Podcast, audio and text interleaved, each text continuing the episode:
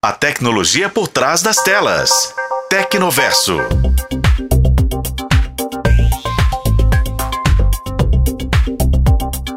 Privacidade é um tema delicado quando o assunto é a internet. Desde que as redes sociais se tornaram super populares e os serviços Google praticamente tomaram conta das nossas vidas online, é difícil pensar em formas eficientes de preservar a nossa intimidade. É claro que os serviços online que exigem cadastro e validação podem sim facilitar as nossas vidas. E bem, é por isso que a gente topa compartilhar tanta informação com empresas como Google e Amazon. Mas em alguns casos, o que cai na rede pode causar dor de cabeça, constrangimento e virar até caso de polícia.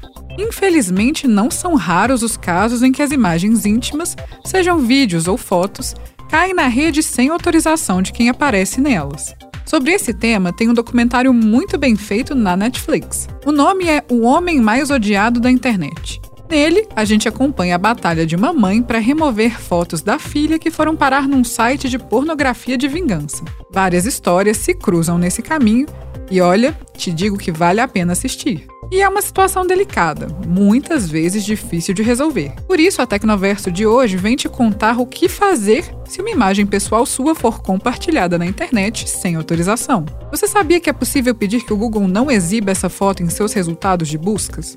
A medida vale, por exemplo, para fotos explícitas ou íntimas. O Google tem uma lista com os casos em que o usuário pode solicitar a remoção da imagem. É possível pedir a retirada, por exemplo, de pornografia falsa involuntária criada por deepfake, imagens de menores de idade e fotos ou vídeos que exponham informações pessoais. Lá no portal Tempo tem a lista completa dos casos em que a remoção de imagens é aplicável. Daí, se precisar pedir a remoção, o caminho é o seguinte: você entra na central de ajuda do Google e acessa o formulário para pedir a remoção do conteúdo pessoal. Aí seleciona o motivo da solicitação, seu país de residência e a opção que melhor descreve o conteúdo a ser removido. Depois é só preencher alguns dados de contato e informar links ou termos de pesquisa associados à imagem que precisa ser removida. Pronto!